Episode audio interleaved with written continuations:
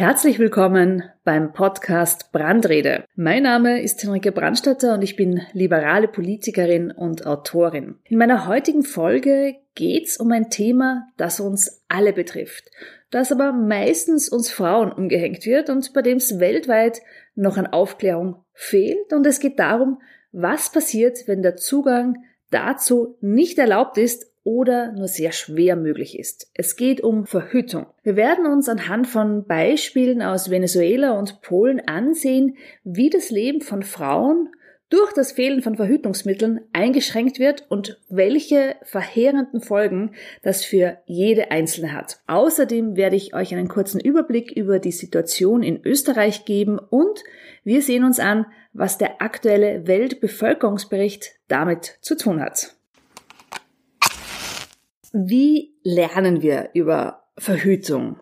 Also wenn man so zurückdenkt an seine Teenagerjahre, dann ist Verhütung und Aufklärung ja oft etwas, was die Eltern übernehmen. Das ist dann oft ein bisschen peinlich und unangenehm und eigentlich allen, nämlich Erwachsenen wie Kindern.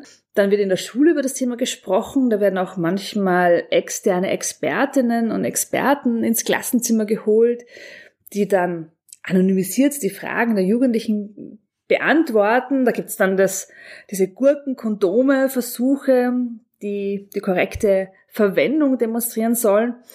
Und wer jetzt wissend mit dem Kopf nickt, der kommt aus der privilegierten Situation, über die eigene sexuelle Gesundheit aufgeklärt worden zu sein, auch wenn es manchmal eben ein bisschen peinlich oder unangenehm ist.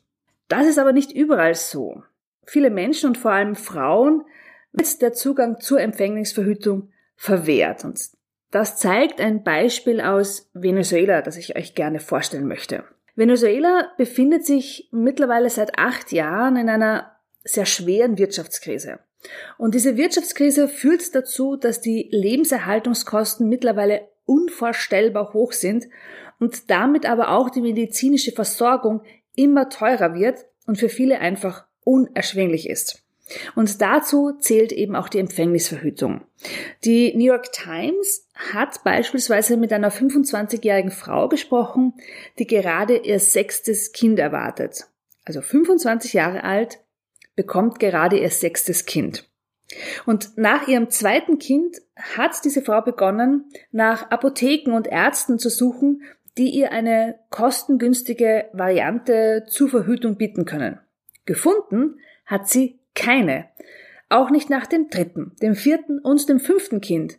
Und schon vor den Kindern war das Geld knapp. Mit gleichbleibend geringen Mitteln müssen sie und ihr Mann aber die immer größer werdende Familie ernähren. Manch einer fragt sich jetzt vielleicht, ja, aber kann der Mann nicht etwas zur Verhütung beitragen? Äh, prinzipiell ja, das ist auch extrem wünschenswert. Natürlich. Aber in Venezuela kostet eine Packung mit drei Kondomen 4,40 Dollar. Und das wöchentliche Mindesteinkommen liegt bei 1,50 Dollar. Und auch dieses Mindesteinkommen bekommt man nur, wenn man einen Job hat mitten in der Wirtschaftskrise. Auch die weiteren Möglichkeiten sind sehr teuer. Die Antibabypille gibt's um 11 Dollar pro Monat. Die Spirale kommt auf 40 Dollar. Und da kommen auch noch die Kosten für den Arzt dazu. Also es gibt de facto keine kostengünstige Möglichkeit, nicht schwanger zu werden. Was sind die Folgen einer solchen Situation? Wir haben schon gemerkt am Beispiel der 25-jährigen Frau, die gerade ihr sechstes Kind erwartet. Frauen werden öfter schwanger, und so bleibt oft nur ein Ausweg, nämlich die Abtreibung. Vorweg, Abtreibung ist kein Mittel der Empfängnisverhütung. Abtreibung ist der letzte Ausweg, aber auch der wird in Venezuela erschwert, weil Abtreibungen sind dort illegal. Kleiner Sidestep, unter Hugo Chavez, dem ehemaligen sozialistischen Revolutionsführer, dessen Wirken in vielerlei Hinsicht sehr zu kritisieren ist, gab's aber einen kurzen Hoffnungsschimmer für die Frauen in Venezuela, weil Chavez hat sich selbst offen als Feminist bezeichnet und er hat auch im gleichen Atemzug erklärt, dass es Frauen eben freistehen muss, zu entscheiden, wann und wie viele Kinder sie zur Welt bringen wollen. Er ist damit nicht ganz durchgekommen. Abtreibung ist weiterhin illegal geblieben, aber der Zugang zu Verhütungsmitteln ist wenigstens deutlich erleichtert worden. Nach seinem Tod hat sich das allerdings drastisch geändert. Das Land ist in eine schlimme Wirtschaftskrise geschlittert, leidet unter Korruption, die medizinische Versorgung ist kollabiert, Verhütungsmittel sind wieder teurer geworden und Abtreibung ist eben weiterhin illegal. Was aber passiert, wenn ein Staat Abtreibungen verbietet oder sogar kriminalisiert? Abtreibungen passieren trotzdem. Und das zu Bedingungen, die für Frauen oft lebensbedrohlich sind. Was bei den Frauen in Venezuela bereits zum Alltag gehört, könnte auch Frauen in Polen bald passieren. In Polen wurde seit Herbst 2020 ein neues Gesetz ausgehandelt, mit dem das Recht auf Abtreibung massiv beschnitten wird. Schon davor war es für Frauen in Polen nur in ganz wenigen Fällen gestattet, überhaupt abzutreiben. Und Frauen wurden und werden dadurch quasi in die Illegalität getrieben. Und sie begeben sich auch durch eine nicht medizinisch einwandfreie Behandlung in Lebensgefahr. Also in anderen Worten, sie landen am Küchentisch von Engelmacherinnen. Polen hat schon bisher eins der strengsten Abtreibungsgesetze in Europa gehabt. Und mit Inkrafttreten der Änderungen, der Verschärfungen im Jänner diesen Jahres wurde das Ganze noch einmal verschärft. Wie sah es vorher aus? Frauen war es in Polen nur dann möglich, eine Abtreibung durchzuführen, wenn entweder das Leben oder die Gesundheit der Mutter in Gefahr war oder wenn der Fötus eine schwere Behinderung aufgewiesen hat oder wenn die Frau aufgrund einer Vergewaltigung schwanger geworden ist.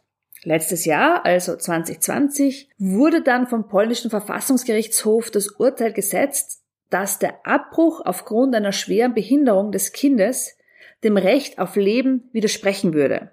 Und diesmal wurde der Erlass sowohl in der ersten als auch in der zweiten Lesung vom Parlament bestätigt. Nachdem in Polen die Gesetzgebung so geregelt ist, dass ein neues Gesetz oder ein neuer Erlass erst nach der offiziellen Bekanntgabe des Ministerpräsidenten in Kraft tritt, wurde dieser Erlass erst dieses Jahr im Jänner verkündet. Und dass eine relativ lange Zeitspanne zwischen der Abstimmung und der offiziellen Bestätigung liegt, hat auch einen ganz speziellen Grund.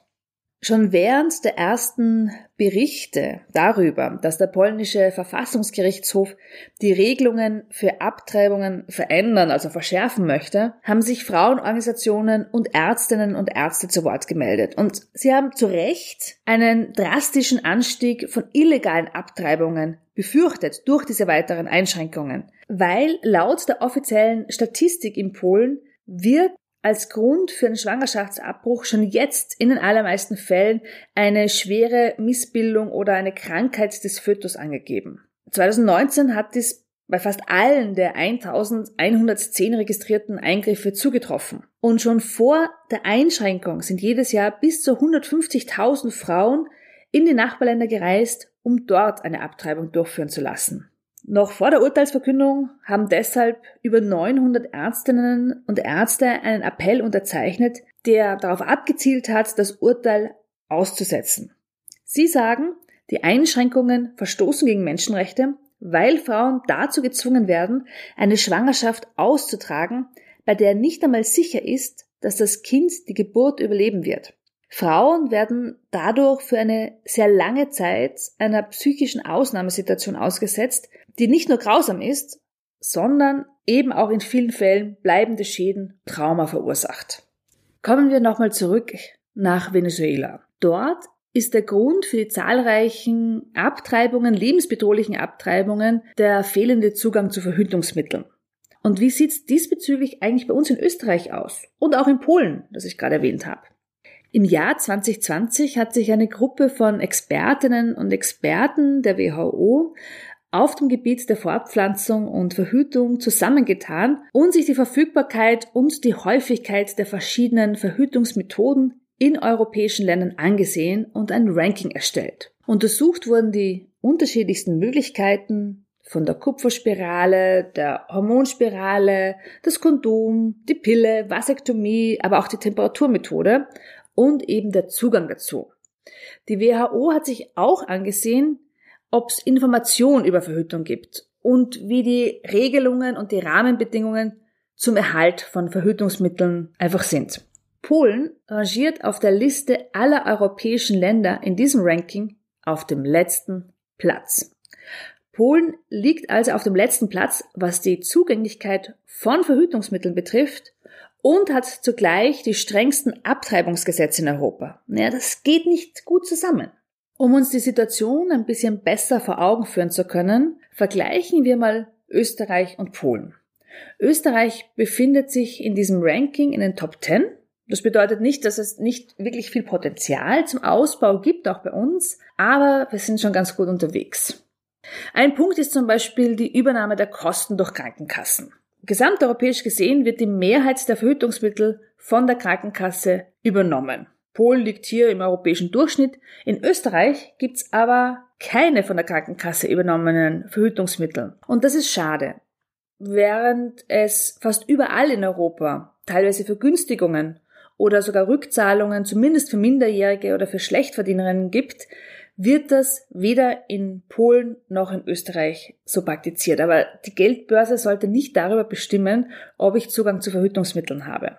Den ersten nennenswerten Unterschied gibt es bei der Vergabe von Verhütungsmitteln. In Österreich reicht's, wenn eine Frau und ihre Frauenärztin oder ihr Frauenarzt gemeinsam sich ansehen, welches Verhütungsmittel gewählt wird. In Polen allerdings muss eine dritte Partei ihre Zustimmung geben. Das ist natürlich eine weitere Hürde, vor allem wenn die Situation der Frau so ist, dass sie ohnehin nur sehr schwer zu einer Beratung kommt, sei es aus sozialen, finanziellen oder auch ja, familiären Gründen. Auch bei der Pille danach unterscheidet sich Polen von Österreich und vom Rest Europas. Worum geht's bei der Pille danach? Hm, die verhindert das Einnisten einer potenziell befruchteten Eizelle und indiziert eine verfrühte Regelblutung. Die Pille danach ist übrigens genauso wenig ein Verhütungsmittel, ja, sondern ein, ein Notfallmedikament. Hinzu kommt, dass der Zyklus bei der Einnahme oft komplett durcheinander gerät. Die Vergabe der Pille nach ist in den meisten europäischen Ländern ohne Rezept möglich. In Polen wird es nicht ermöglicht. Wenn es um den Zugang zu Informationen über Verhütungsmittel, über Schwangerschaft, aber auch über Schwangerschaftsabbruch geht, dann ist Österreich unter den Top 3 in Europa nach Belgien und Frankreich. Durch das Gesundheitsministerium wird eine Informationsseite unterstützt, auf der über alle möglichen Verhütungsmethoden aufgeklärt wird und auch über die Kosten informiert wird. Außerdem findet man auch Informationen darüber, wo und wie man eben zu den einzelnen Maßnahmen gelangt. Auch der Zugang zur Website, die Barrierefreiheit, die verschiedenen Sprachen auf der Website werden von Expertinnen und Experten als exzellent bewertet.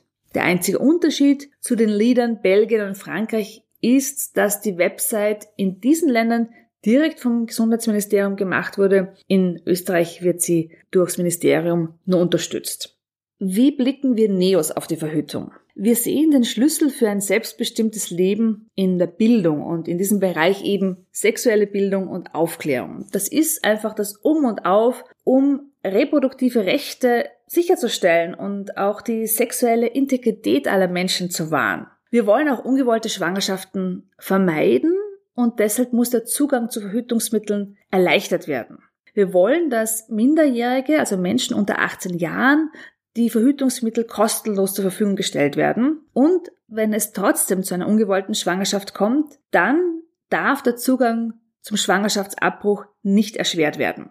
Ich fasse mal zusammen. Bei einem erschwerten Zugang zu Verhütungsmitteln, egal ob der Grund mangelnde Information ist oder ein marodes Gesundheitssystem, erhöht sich die Zahl der Abtreibungen.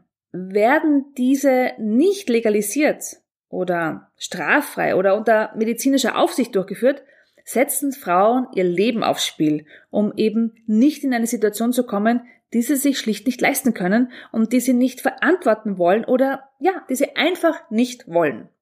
Auch der Weltbevölkerungsbericht 2021 beschäftigt sich mit dem Thema Mein Körper gehört mir, das Recht auf Autonomie und Selbstbestimmung einfordern. Dieser Bericht wird jedes Jahr von der UN veröffentlicht und zeigt, dass dieses Recht noch lange nicht für alle Frauen und Mädchen erreicht ist. Nur die Hälfte der Frauen in 57 Ländern des globalen Südens ist vollständig in der Lage, Entscheidungen über ihre Gesundheitsversorgung und ihre Empfängnisverhütung zu treffen und ungewollten Sex abzulehnen. Was bedeutet das jetzt für die Staaten selbst? Was können und müssen sie tun und was müssen sie unter allen Umständen unterlassen? Vereinfacht gesagt, Staaten, die sich auf dem Papier den Rechten der sexuellen und reproduktiven Gesundheit unterwerfen, müssen das auch in der Realität tun. Staaten müssen ihre Gesetze so ändern, dass dem Zugang zu umfassenden Dienstleistungen, zu Produkten, zur Aufklärung, zu Informationen über sexuelle und reproduktive Gesundheit einfach nichts im Weg steht. Und dabei stehen sich die Staaten, auch Österreich, einfach oft selbst im Weg. Sie formulieren oft Gesetze rund um die sexuelle Selbstbestimmung, die widersprüchlich sind. Ein Beispiel, in Ländern wie Italien oder auch Polen ist Sex ab dem 15. bzw. 16. Lebensjahr erlaubt, Abtreibung ohne Einwilligung der Eltern aber erst ab dem 18. Lebensjahr. Das passt hier einfach nicht zusammen.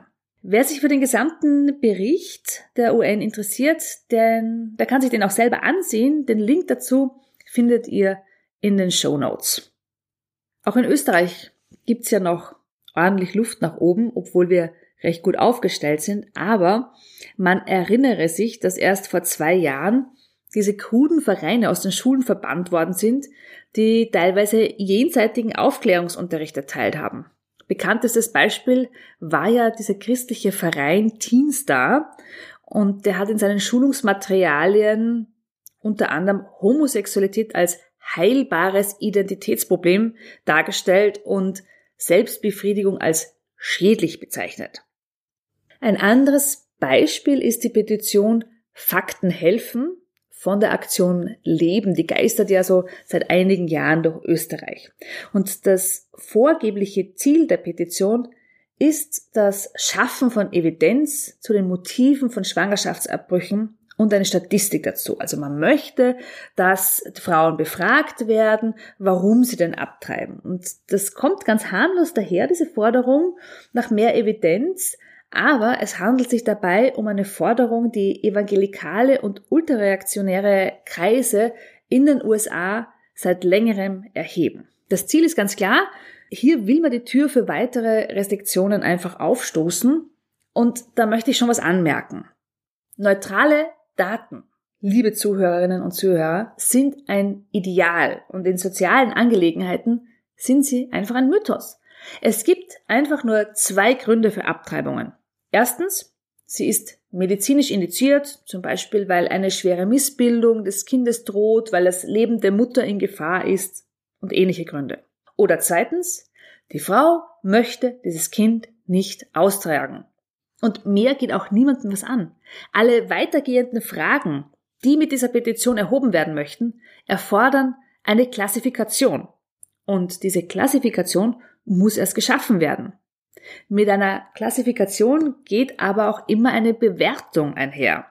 Um also bewerten zu können, muss der oder die Befrager, Befragerin nachbohren, um den Grund für die Abtreibung tatsächlich klassifizieren zu können. Wer aber klassifiziert die Gründe einer Abtreibung und vor allem mit welchem Erkenntnisziel? Wie wird von wem über die Gründe entschieden? Ich nenne euch mal ein Beispiel. Eine ungewollt schwangere Frau könnte zum Beispiel sagen, ich will dieses Kind nicht, weil mein Partner ist arbeitslos und gewalttätig. Außerdem möchte ich jetzt meine Ausbildung abschließen, um aus dieser schwierigen Lebenssituation herauszukommen. Na, was ist jetzt nun der Grund für die Abtreibung? Das sind ja, ist eine Vielzahl von Gründen. Also kann man das auch nicht klassifizieren. Daher, Evidenz klingt auf den ersten Blick ganz gut, aber mit der Einteilung in Gründe für eine Abtreibung geht immer eine Bewertung einher, die eben unsachliche Debatten einfach nur befeuert. Außerdem wird in einen sehr persönlichen Lebensbereich von uns Frauen eingegriffen. Also schlussendlich werden da keine neutralen und keine objektiven Erkenntnisse geliefert, sondern einfach nur Material, um zu agitieren. Und hier treibt vor allem die ÖVP deren Frauenministerin die Petition übrigens positiv bewertet hat, einfach nur ihr rückwärtsgewandtes Weltbild voran und auch ihr rückwärtsgewandtes Frauenbild vor allem und hängt halt ihrer Ideologie das Deckmäntelchen von Evidenz um. Und das muss ich schon sagen, ja. Mit einer konservativen Regierung, die sich mehr damit beschäftigt, wer, wo, welche Posten bekommt, als damit, wie es um junge Menschen, um Frauen und um ihr Recht auf sexuelle Selbstbestimmung steht, wird es auch noch eine Zeit dauern, bis wir eine ideale Situation vorfinden. Ich möchte, dass du Zugang zu Verhütungsmitteln hast, dass ein selbstbestimmter Umgang mit deinem Körper und deiner Sexualität nicht von deiner Geldbörse abhängt. Und ich möchte, dass du, wenn du ungewollt schwanger bist und dich für eine Abtreibung entscheidest, dir das niemand verbieten kann und darf, dass dich niemand noch zusätzlich mit Mahnwachen vor Kliniken drangsaliert oder dich in Gespräche zwingt unter dem Vorwand, es würde sich dabei um schlichte Motivforschung handeln. Dafür setze ich mich ein. Und wenn du auf dem Laufenden bleiben willst über meine Arbeit im Parlament, dann abonniere einfach diesen Podcast oder folge mir auf meinen Social Media Kanälen. Ich freue mich auf dich.